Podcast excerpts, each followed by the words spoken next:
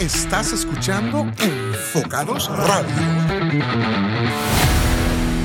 Hola, hola, te saluda Gustavo Valle y quiero darte la bienvenida a este tercer episodio de Entre Amigos a través de Enfocados Radio. Hoy me acompaña Silvio García. Silvio es un extraordinario fotógrafo con quien vamos a tratar un tema realmente interesante. Vamos a abordar no solamente el retrato documental, sino que además vamos a explorarlo a través de un proyecto que el, cual a mí me encanta y que siempre lo recomiendo como ejercicio creativo. Vamos a conversar sobre cosas realmente interesantes, así que te invito a escuchar el testimonio de Silvio García. Hola Silvio, ¿cómo estás? Hola Gustavo, gusto de saludarte y agradecerte por esos calificativos o ese calificativo que, eh, que dirigiste hacia, pues hacia mí. Eh, muy contento de participar en este espacio. Eh, platicar, compartir es, es, el objetivo. Yo sé que hay muchísimos temas y que Puede ser que el tiempo se haga corto, pero estoy muy contento, la verdad, y te reitero el, agradecimiento. No, Silvio, este, de verdad agradecerte profundamente por haber aceptado esta invitación y compartir tu experiencia con nosotros. Silvio, retrato documental. ¿Cómo definís el retrato documental? Bueno, es una, es una buena pregunta. Tiene obviamente una, una definición clara si uno revisa este, eh, googlea o revisa internet, pues, pero voy a intentar eh, definirla con mis palabras, con mi perspectiva, y básicamente es poder captar esos eh, momentos cotidianos sin mucha parafernalia visual, sin interferir en, en la escena, eh, siendo un testigo con cámara en mano, captando momentos honestos, de esa cotidianidad. Eh, y pues básicamente esa es mi perspectiva del, eh, del retrato documental. Eh, sé que es una forma de fotografía que su objetivo principal es narrar eventos y, y por ende pues está muy relacionado con fotoperiodismo y podría yo también traslaparlo con fotografía de calle, que me encanta. Silvio, es una forma este, muy hermosa de capturar momentos y esto me lleva a algo muy interesante que vos y yo conversamos cuando nos estábamos poniendo de acuerdo para este episodio y es el concepto del fotógrafo invisible. Esto es algo que toda la vida me ha encantado, bueno, no toda la vida, pero el tiempo que tengo de dedicarme a la foto y es algo que he venido practicando desde hace muchísimos años y vos y yo conversamos este acerca de esto. Es mimetizarse en el entorno de manera que casi que quienes están participando de esos momentos no nos perciben como fotógrafos y eso pues permite una forma muchísimo más honesta, auténtica y directa de capturar esos momentos, ¿cierto? Sí, claro, totalmente. Este, no todo el mundo le gusta tener una cámara al frente. Eh, hay gente que coquetea muy bien con el lente, se siente cómoda, otras personas que no. Dentro de ese grupo me incluyo. Eh, es por ello que este, digamos que esta área de la fotografía con retrato documental mm, siempre me ha gustado porque es precisamente tal como vos, lo como vos lo describís, que es estar ahí en el momento, mimetizarse, generar confianza eh, en ese escenario y poder captar esas imágenes que reflejan de forma orgánica esa honestidad. Eh, fue todo un reto para mí. Hace, hace unos años llevé un curso de fotoperiodismo con un fotógrafo colombiano y, eh, e hicimos unos ejercicios en el centro de San José, escogimos ciertas actividades eh, laborales poco convencionales de repente o dejadas en el olvido. Yo me acuerdo que hice una sobre un zapatero en un barrio de San José y bueno, llegar a conocer a la gente, generar esa confianza, permitir que, es, que esa persona abra el espacio para uno estar ahí em, y disfrutar el momento. Salen cosas lindísimas cuando ya formas parte de la escena, pero obviamente detrás del lente. Silvio, en, en un retrato tal vez más comercial, es todo lo contrario, porque se nos recomienda interactuar con el sujeto de manera eh, que generemos una, una especie de dirección y eso nos permita crear esas imágenes que queremos. Pero en el, en el retrato documental es, es lo opuesto, ¿verdad? Porque eh, básicamente lo que buscamos es no intervenir. Sí, correcto. Eh, yo soy una persona relativamente introvertida y por alguna razón eso me benefició a la hora de eh, digamos, incursionar en esta rama y logro de alguna manera hacer un clic eh, previo con, con, la familia, con la persona, con eh, el objetivo del trabajo fotográfico y pues he ido mejorando esas herramientas de comunicación sin tener que estar dirigiendo a la persona, acomodándola así. De repente si hay que hacer uno que otro ajuste, pero las cosas fluyen. Ahora, Silvio, dentro de tu portafolio podemos ver fotografías de boda. ¿Cómo abordas las bodas desde esta perspectiva documental? Eso es muy interesante. Este, mm, nunca estuvo en mi horizonte eh, trabajar en bodas, porque de alguna u otra manera tenés que lidiar con un ambiente que genera estrés. Son este, horarios extensos de trabajo, 10 horas, 12 horas, y las personas están en un corre-corre. Tengo un amigo eh, fotógrafo, es un documentalista de boda extraordinario, vive en Miami, él es de origen nicaragüense y mi familia todos de Nicaragua, nos conocemos desde la infancia y él es fotógrafo profesional de bodas. Y de repente, en una conversación de amigos, me dijo, mira, quiero que te integres a mi equipo de trabajo. Sé que tienes el tiempo limitado, pero eh, me gusta la, manera en que vos eh, captas esos momentos y creo que te podrías ajustar al portafolio y al tipo de bodas que yo realizo. Y ahí empecé. En realidad, te digo, yo era enemigo del flash. Eh, él me enseñó a utilizar el flash. Este, y a partir de ahí me dijo, mira, fluí con lo que vos haces y todo funcionó a la perfección. yo me dedico a hacer la parte del novio, cuando él se alista con su familia, toda esa parte. Entonces, eh, al documentar eso, hay muchísimos elementos visuales eh, muy ricos que hemos logrado plasmar con esa cobertura de 12 horas, incluso a veces nos quedamos más tiempo y vos sabes que el equipo pesa, una cámara con flash montado y tenés tres, cuatro lentes y tenés que andar corre, corre mm, con traje entero, con zapatos de vestir, es una locura, es pura adrenalina y me he acostumbrado a eso y me gusta. Excelente. Y desde esa perspectiva documental, eh, básicamente buscas mimetizarte también dentro de, dentro de la boda, es decir, no ser poco perceptible también, me imagino. Ah, absolutamente, absolutamente. Por lo que te decía, eh, porque el ambiente es, es un ambiente de estrés. Eh, eh, el novio está sujeto a un horario, este, tiene que estar al pendiente de ciertos detalles.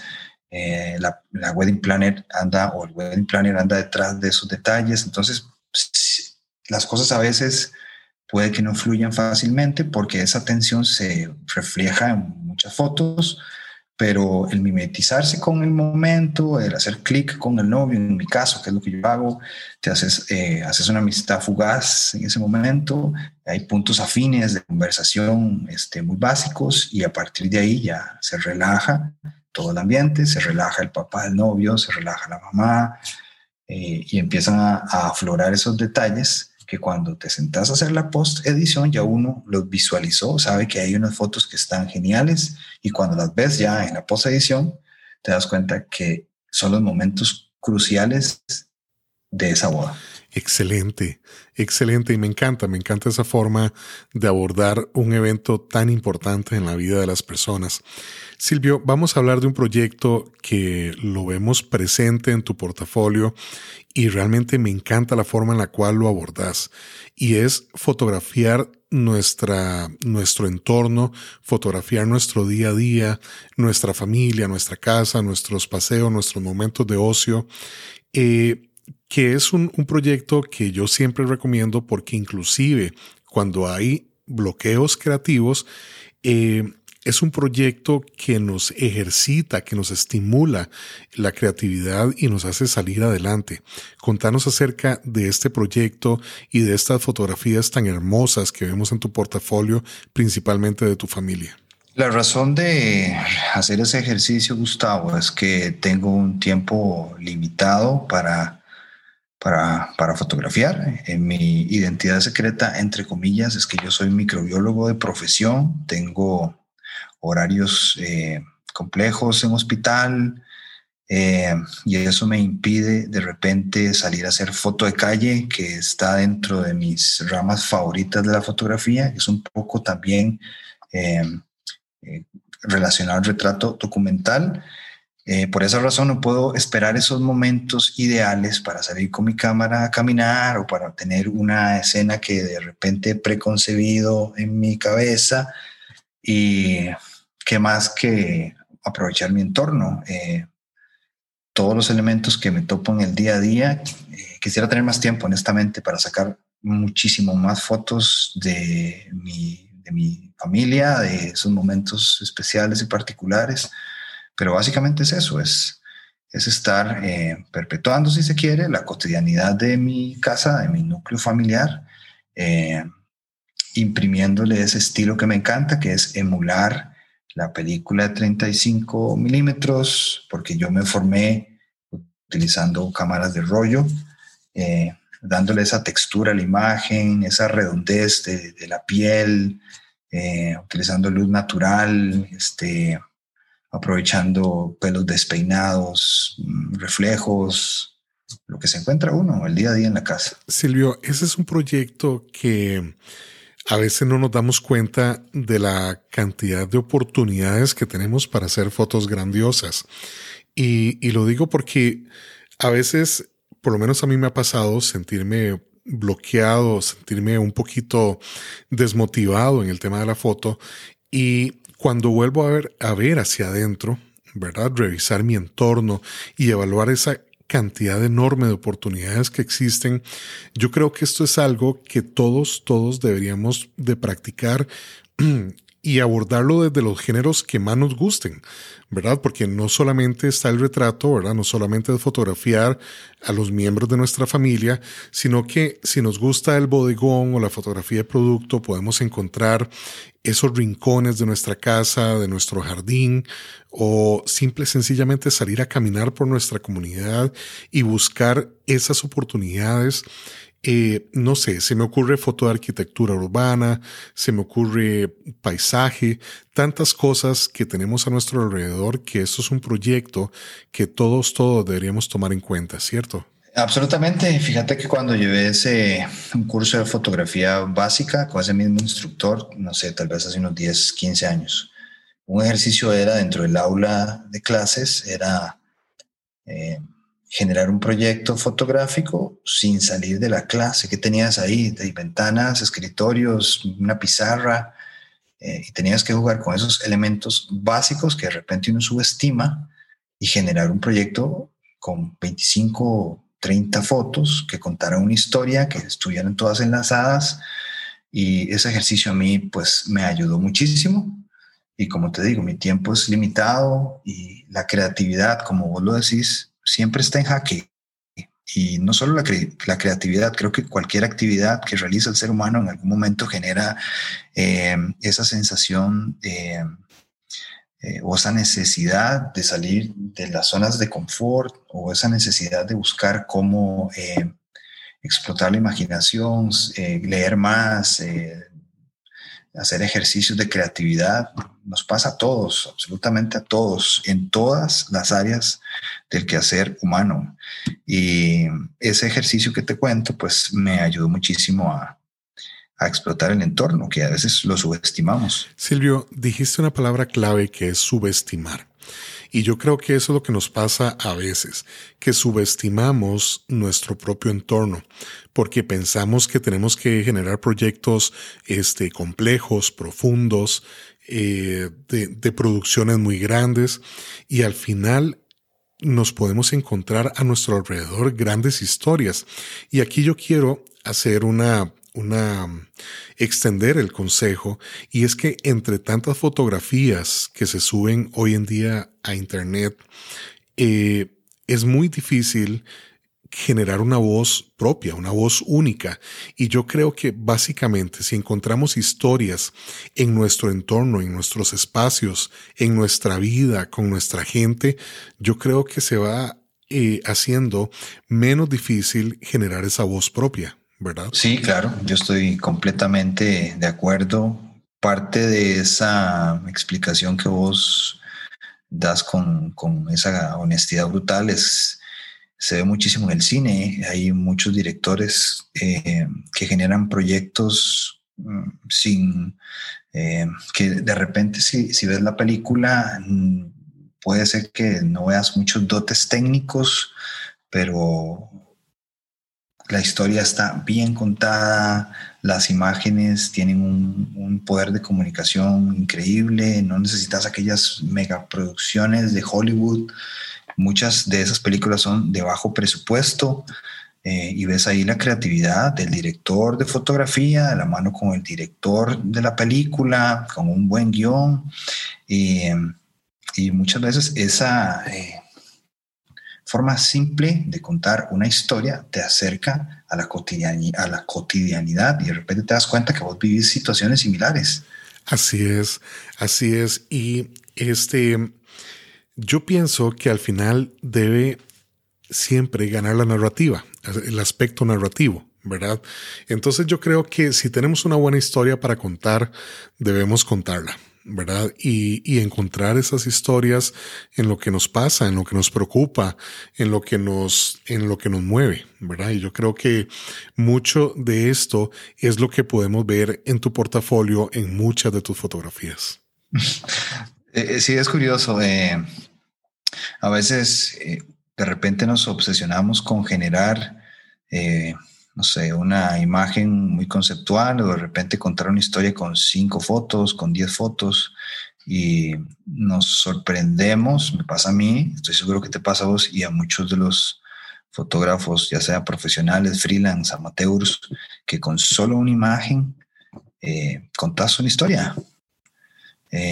y eso es parte de, la fotografía documental. De repente no necesitas cinco fotos, diez fotos, con solo una foto que tiene un peso visual y un entorno eh, especial en ese momento, eh, transmitís muchísimos mensajes. Eso me pasaba a mí cuando estaba pequeñillo y veía algunas revistas de National Geographic que tenía mi abuelo y veía aquellos fotoreportajes. Recuerdo uno de la ciudad, de la zona de exclusión de Chernobyl, de la ciudad fantasma de Pripyat, no se me olvida, y veía esas fotos de aquellos eh, sitios desolados con, eh, no sé, con caballitos de madera, aquellas paredes eh, que estaban cambiando de piel, la pintura se caía.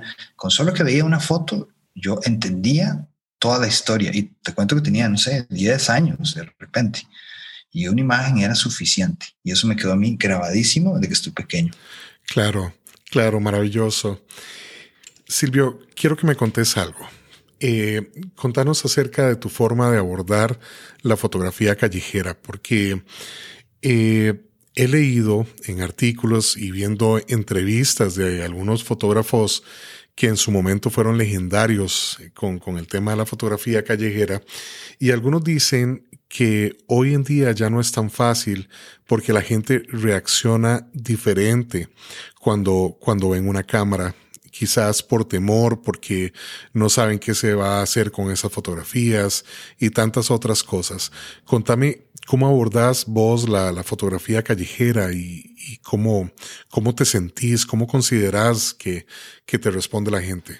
Es, es una buena pregunta. Eh, tengo, tengo algún, algún tiempo el tiempo es relativo, pero tengo algún tiempo de, no salir a caminar con mi cámara, eh, pues precisamente porque esos elementos o esos factores que vos describís que podía sentir eh, la gente en la calle cuando te ve con la cámara, sobre todo si tienes una cámara llamativa, grande, este, eh, lo siento yo algunas veces caminando solo por la ciudad eh, y eso me ha limitado de alguna manera eh, a hacer foto de calle, pero el abordaje básicamente es estar ahí con la gente.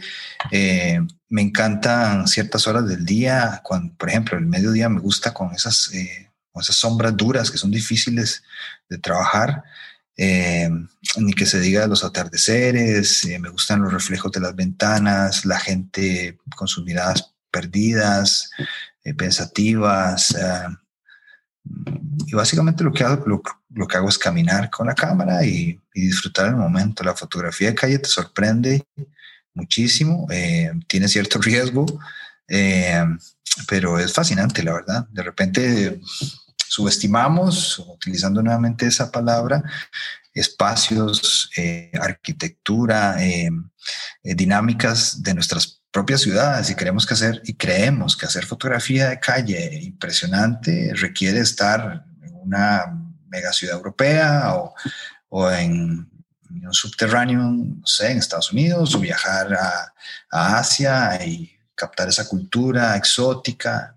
Y de repente lo tenés aquí en tu mercado de barrio, eh, en los buses, eh, en aquella persona que trabaja, eh, no sé, como un zapatero, un peluquero, y vos estás ahí y captas esos momentos. No tienes que agarrar un avión y, e irte a, otro continente. Claro. Silvio, cuando salís a hacer foto callejera, ¿buscas algo en especial o siempre vas eh, con el retrato en la mente? Eh, creo que sí, voy siempre con el retrato en la mente porque me gusta, eh, digamos que esa amalgama entre la arquitectura y, las personas. Comunica para mí muchísimo más una foto donde eh, está la persona eh, o las personas. Ese tipo de imagen para mí me genera muchísimo más sensaciones o me comunica muchísimo más eh, emociones que tomar simplemente edificios o, pues, no sé, o, o calles solitarias, este, ese tipo de cosas. Siempre busco como que haya eh, un elemento que, digamos, que enlace la ciudad con la gente. Silvio, algunas personas, eh, cuando supieron que te iba a entrevistar, me, me externaron su interés por el postproceso de tus fotografías. O sea, la estética de tus fotografías es algo que gusta mucho. Eh, ya nos mencionaste que buscas emular eh, la estética del 35 milímetros, pero es un proceso complejo o básicamente buscas hacer lo menos posible. ¿Cuál, es tu, cómo es tu, tu postproceso? Eh, bueno, ha sido un, no podría decir un camino eh, largo. he tenido algunos momentos de obsesiones con esa estética de la imagen. Eh, sobre todo cuando he cambiado de equipos. Eh, te puedo decir que en algún momento utilicé eh, cámaras que generaban archivos digitales más suaves, donde podías explotar esa textura o esa redondez de, de, las cosas. Y ahí se me facilitaba mucho más y hacía fotos o en la post edición, pues me gustaba ver el grano en la foto y manejar mucha luz natural no saturar en exceso las imágenes y le bajaba este, eh, la textura a la imagen para que se definieran muchísimo menos los bordes y me generara esa sensación de redondez. Me enfoqué en esas características y he ido, digamos, mejorando el manejo del color Ahorita tengo una cámara, una, yo utilizo Nikon, tengo una Z6 y me tomó por sorpresa el tipo de archivo que genera, que es muy saturado, muchísimo, eh, y ese rango de, ese rango dinámico que tiene muy duro también. Entonces me ha costado generar las imágenes con las que yo me siento cómodo, que son básicamente imágenes eh, eh, sin bordes tan perfilados, que tengan grano y que sean suaves y redondas. No sé si con esa descripción claro. puedo, puedo este, darme a entender, pero básicamente es eso. Mm.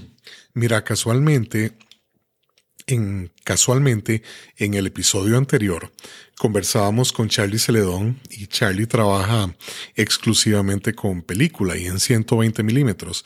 Y hablábamos Charlie y yo de que todos esos avances tecnológicos que van hacia un perfeccionamiento de la imagen, no necesariamente todos los fotógrafos lo queremos, ¿verdad? No queremos una imagen tan nítida con tantísimo rango dinámico, sino que parte de lo encantador de la foto es esa limitación versus el ojo humano, ¿verdad? Entonces, jugar con esas limitaciones realmente, digamos, nos acostumbró a, buscar eh, soluciones y obtener esos resultados tan ricos que tanto nos gustan, ¿verdad?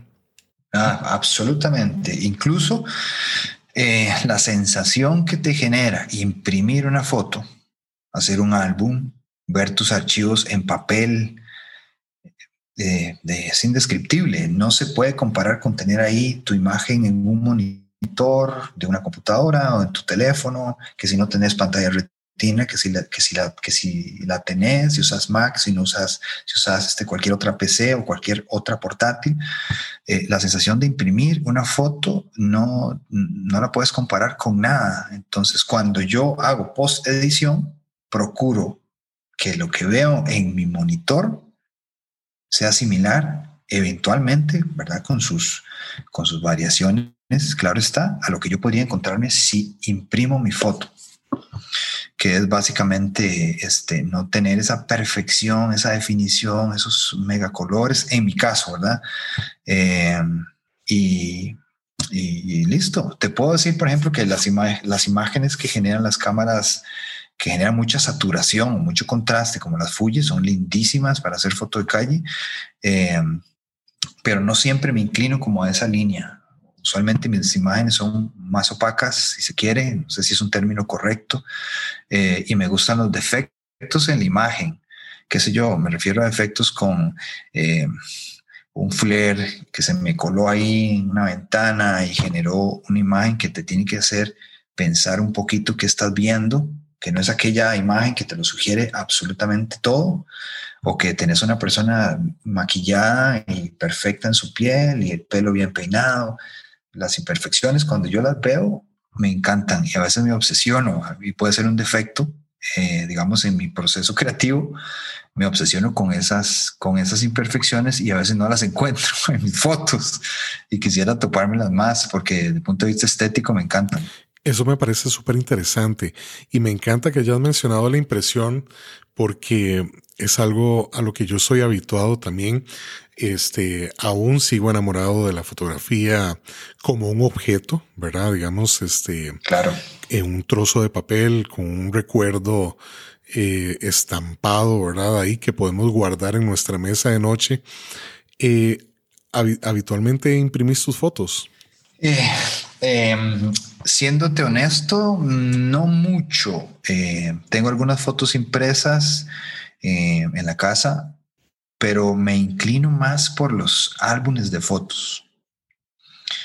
con portadas duras, este, formatos estándar, pero que pueda consolidar una serie de fotos en un álbum. Eso me gusta más en lo personal que imprimir una sola foto y enmarcarla. Pero claro, también no tengo tantas fotos impresas por, no sé si es como, mm, no sé si nos pasa a todos los que tomamos fotos, que más ahora en la era digital que guardamos nuestros archivos y y nos genera placer verlos en el monitor. Yo pongo música, los veo en el monitor y recuerdo el momento y así, pues apago la compu y el archivo quedó ahí guardado, no lo imprimo. Pero me encantaría imprimir más, definitivamente. Mira, ahora que mencionaste lo de los álbumes, este, recuerdo hace unos años que bromeaba con un amigo de que vos podés heredar a tus hijos o a tus nietos un álbum de fotos, pero ¿qué vas a heredar ahora? Una tarjeta de memoria, un disco duro externo. O sea, es como eh, se vuelve necesario trabajar eh, este, esta parte de la fotografía como un objeto, ¿verdad? Como un recuerdo. Eh, y yo creo que eso aún no se va a perder ni siquiera pronto, ¿verdad? O sea, la necesidad de generar ese libro, ese álbum que podemos compartir en familia, que podemos heredarlo, ¿verdad? Totalmente cierto. Fíjate que yo a veces me pongo a travesiar eh, recuerdos de mis, de mis abuelos o de mi familia y saco aquellos álbumes, no sé, sesenteros eh, y empiezo ahí a ver las fotos y veo los colores que todavía están ahí presentes en el papel, que se han degenerado con los años, pero que, que son todavía imágenes súper lindas y el olor del álbum, eh, esa sensación heredada de, 40 años atrás o más, eh, es, es, increíble, la verdad. Además, si tenemos archivos digitales, corremos el riesgo, aunque tengas backups y demás, que, que se te dañe. Me ha pasado a mí cuando estoy editando y tengo un álbum ahí en Lightroom y tengo que entregar un, un freelance y dos, tres veces se me ha dañado el y tengo que empezar a hacer la edición de cero. Y yo en teoría tenía todo respaldado y me ha pasado. Eso. Yo creo que eso es sumamente importante. Las fotografías van a estar más seguras en papel. Silvio, déjanos un consejo para todas aquellas personas que están iniciándose en la fotografía o que están considerando incursionar en este medio tan hermoso. ¿Qué te parece si nos dejas un consejo? Bueno, vamos a ver. Eh, desde mi punto de vista, yo disfruto a la hora de entregar un trabajo de foto porque estoy comunicando lo que, lo que yo en realidad quiero. Y sé que la persona cuando lo recibe va a ser o va a tener esa sensación esa sensación de felicidad, de repente de tristeza cuando ve ciertas imágenes que le recuerdan ciertas cosas. Eh, mi consejo es, no sé si me perdí en la respuesta, usualmente me sucede, también me pasa con la foto, que tengo una idea y luego me pierdo. Eh, mi consejo es no, vamos a ver, enfrentar la, la frustración. Eh, creo que podemos tener baches creativos, pero eso es completamente normal en un proceso eh, artístico, en el caso de la foto, eh, es normal y además es completamente necesario. Eh, entonces debemos enfrentar esa frustración. yo en lo particular no me obsesiono siguiendo muchísimos fotógrafos porque no quiero digamos, traslapar mi trabajo de alguna manera con el de ellos, eh, yo me, estimulo más, digamos, desde el punto creativo, con el cine, con la música eh, y con algunas manifestaciones artísticas, eh, gráficas. entonces busco cómo cultivar esa creatividad, no frustrarme y disfrutar el proceso de crecimiento, porque es constante. Y otro consejo que no, que se me quedó por fuera es no obsesionarse con los equipos. Eh, con tener, no sé, el último lente, el último, el último cuerpo de tal marca porque tiene un sensor este, con mayor sensibilidad, porque la botonera es muchísimo más ergonómica. Nos a todos nos pasa, nos obsesionamos con eso, no solo en la foto, con todo en general, pero lo más importante es eh, dejar de lado, si se quiere, esa parte del equipo que vas a usar y explotar tu creatividad. Al final hay que sentir la foto. Yo la siento cuando la estoy tomando. Eh, hay momentos en que estoy incómodo, digo, no, aquí no va a fluir el asunto porque soy yo, o sea, no es, el, no es el ambiente, no es la persona, soy yo, necesito conectarme con lo que estoy haciendo y cuando lo disfruto, todo fluye completamente. Silvio, eso me encanta la mejor cámara es la que ya tenemos. Eso. Absolutamente. Eso, nada más cierto que eso. Lo importante es salir y usarla y contar nuestras historias a través del equipo que ya tenemos. Silvio, ¿dónde podemos ver tu trabajo en, redes sociales? Mis trabajos de fotos eh, yo los subo en Instagram, que es una red que me gusta. siento que a pesar de que hay millones de millones de fotógrafos o de fotos eh, de increíble calidad, eh, genera como unas, unas microcomunidades de seguidores de aquellos que somos fotógrafos freelance, underground, este, y esos, eh, esos pequeños, eh, no sé, microambientes de seguidores que de alguna u otra manera se estimulan con lo que vos haces, eh, me ha hecho inclinarme por, por Instagram. Me pueden encontrar ahí como Silvio García, que es mi, mi seudónimo de fotógrafo freelance. García es el apellido de mi mamá. entonces me gusta esa combinación de Silvio García y básicamente en Instagram. Silvio, no me queda más que agradecerte de verdad por compartir con nosotros. Creo que nos dejas grandes consejos. Eh, muy ameno conversar con vos. Eh, después de ver tu trabajo, tu trabajo es un, un, trabajo que está lleno de calidez, que está lleno de honestidad, que está lleno de autenticidad. Y lo mismo fue conversar con vos. De verdad, este, te agradezco muchísimo y te deseo lo mejor para tus futuros proyectos. Eh, mira, la verdad, eh, muy complacido. A mí me tomó por sorpresa el que me contactaras eh, para conversar en este espacio de algo que me encanta, que es mi válvula de escape, que, que llena mis mis deseos o sueños no cumplidos, que muestra a la persona que soy en mi espacio íntimo y de repente a la persona o muestra mi forma de, ver el mundo, de pensar. Eh, me siento seguro con las imágenes que, que comparto en mi, en mi perfil de Instagram y la verdad... Eh, Disfruté mucho conversar con vos. Eh, tenés un camino larguísimo recorrido en la foto. Eh, muchísima experiencia como mentor, como fotógrafo. Sos, eh, haces menos los momentos para, para poder compartir. Yo esperaría en un futuro, espero que no se, se hayan agotado mis temas, porque me, me, esperaría conversar en un futuro, pues, no sé, de, de algo eh, relacionado con la, con la imagen, con la foto. Silvio, esta es tu casa y sin duda nos vamos a encontrar de nuevo por acá. Buenas noches.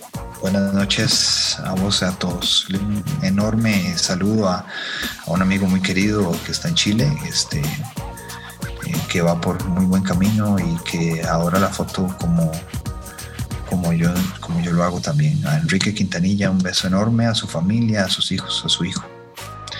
Y un, buenas vibras para todos. Buenas noches. Muchas gracias por acompañarnos. Te recuerdo que puedes escuchar todos nuestros episodios visitando www.enfocadosradio.com. Encontrarnos también en Spotify y Apple Podcasts como Enfocados Radio. Te invitamos a seguirnos en Facebook e Instagram como enfocados.radio. Estás escuchando Enfocados Radio.